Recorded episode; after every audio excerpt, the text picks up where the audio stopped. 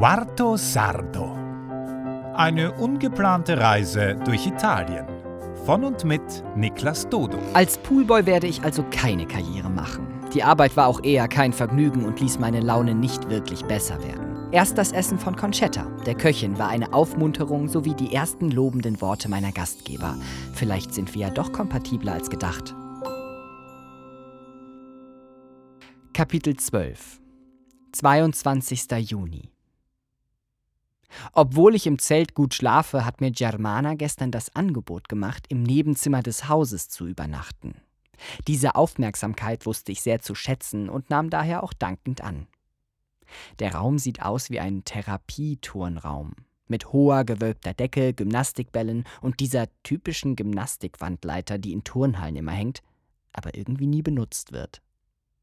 Ich schlaf gut, aber nicht lange, da mich Germana gebeten hatte, heute früher aufzustehen, um etwas beim Frühstück zu helfen.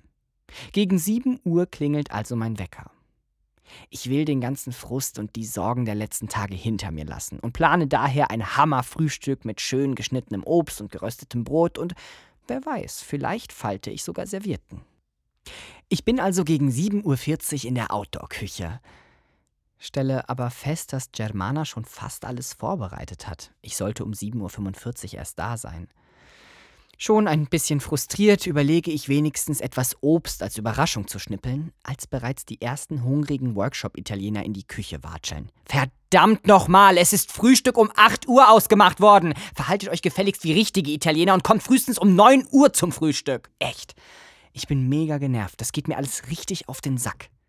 Ich mache mir mein Müsli und esse vor mich hingrummelnd, weil ich von dem italienischen Flair so gar nichts mehr verspüre und mich stattdessen wie auf einer deutschen Kaffeefahrt fühle. Eine der Italienerinnen spricht gutes Englisch. Sie ist Psychologin, hat eine Wohnung in Milano und eine hier in der Gegend. Völlig aus dem Nichts bietet sie mir an, doch Milano zu besichtigen. Ich glaube erstmal, sie falsch zu verstehen. Aber nein, richtig gehört. Frei. Wohnung. Milano. Ich für zwei oder mehr Tage. Ich kann darauf gar nicht sofort antworten und muss erst mal darüber nachdenken. Später helfe ich Francesco, der mich wie immer entspannt und ruhig um Hilfe bittet. Diesmal bei der Müllentsorgung. Danach soll ich mit ihm nur kurz am Pool weiterarbeiten. Ich bin dadurch aber noch mieser drauf, weil ich zurück ins Bett möchte, was ich auch eigentlich mit Germana ausgemacht hatte. Zumindest dachte ich das. In circa 15 Minuten soll es am Pool losgehen. Ich bin irgendwie sauer, weil ich das Gefühl habe, dass sich Germana und Francesco überhaupt nicht absprechen, für welche Arbeit ich in Anspruch genommen werden soll. Während ich warte, setze ich mich in die Outdoor-Küche und schreibe, wozu ich in den letzten zwei Tagen überhaupt nicht gekommen bin. Nach einer Viertelstunde gehe ich in Richtung Haus, sehe, dass Francesco mit etwas anderem beschäftigt ist und schreibe daraufhin in der Küche weiter. Irgendwann kommt er zu mir und ist nun auch etwas genervt, da er wohl am Pool auf mich warten würde und meine Hilfe braucht. Ich gehe mit ihm mit und mir ist alles egal. Soll er mich doch gern haben oder auch nicht. Am Pool besteht meine unabdingbare Hilfe darin, die Ränder der Steinwege von getrocknetem Gras freizurechen, damit die Wege bei Wind davon nicht wieder zugeweht werden. Dadurch, dass ein Teil des Strohs aber über die Wege transportiert werden muss, rieselt der gestern frisch gekehrte Steinweg wieder zu hätte man vielleicht zuerst die Ränder machen sollen. Francesco scheint generell nicht den genauesten Plan vom Ablauf der Poolreinigung zu haben. Mal soll ich dies machen, dann lieber weiter rächen, um dann doch bei der Pumpe zu stehen. Naja, vielleicht doch ein Hauch von Italien.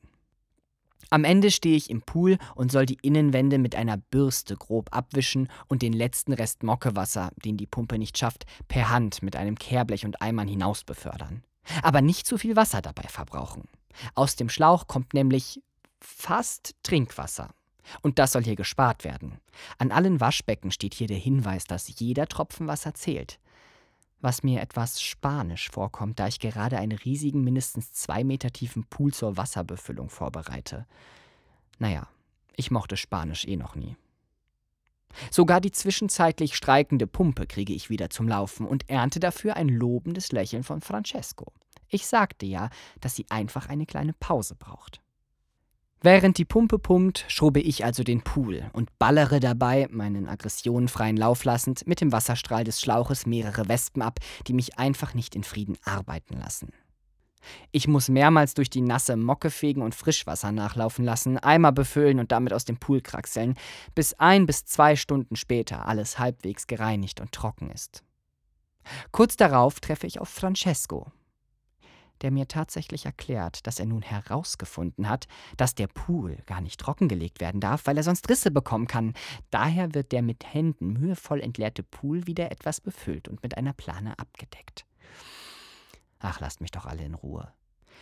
Danach habe ich erstmal genug und gehe mich duschen, weil ich komplett, wirklich komplett versifft bin und mich nach einer entspannten Abkühlung sehne.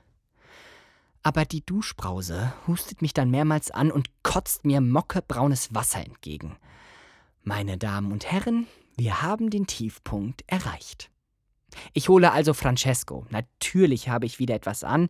Der versichert mir, dass alles wieder okay sei. Da ist nur etwas in das Rohr geraten.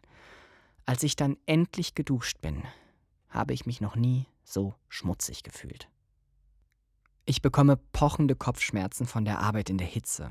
Germana und Francesco machen mir den Vorschlag, mit der dutzendgroßen Workshop-Gruppe zum Strand zu fahren, was ich wirklich gerne machen würde, wenn es mir nicht so schlecht ginge.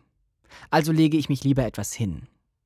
Zwei Stunden später werde ich von der Hitze des Zimmers geweckt, als hätte ich mit einer Plastiktüte um meinen Kopf gepennt und gehe zur Autoküche, wo ich mir aus irgendeiner der gefühlten 15 Bialetti Espresso-Kocher eine Tasse eingieße.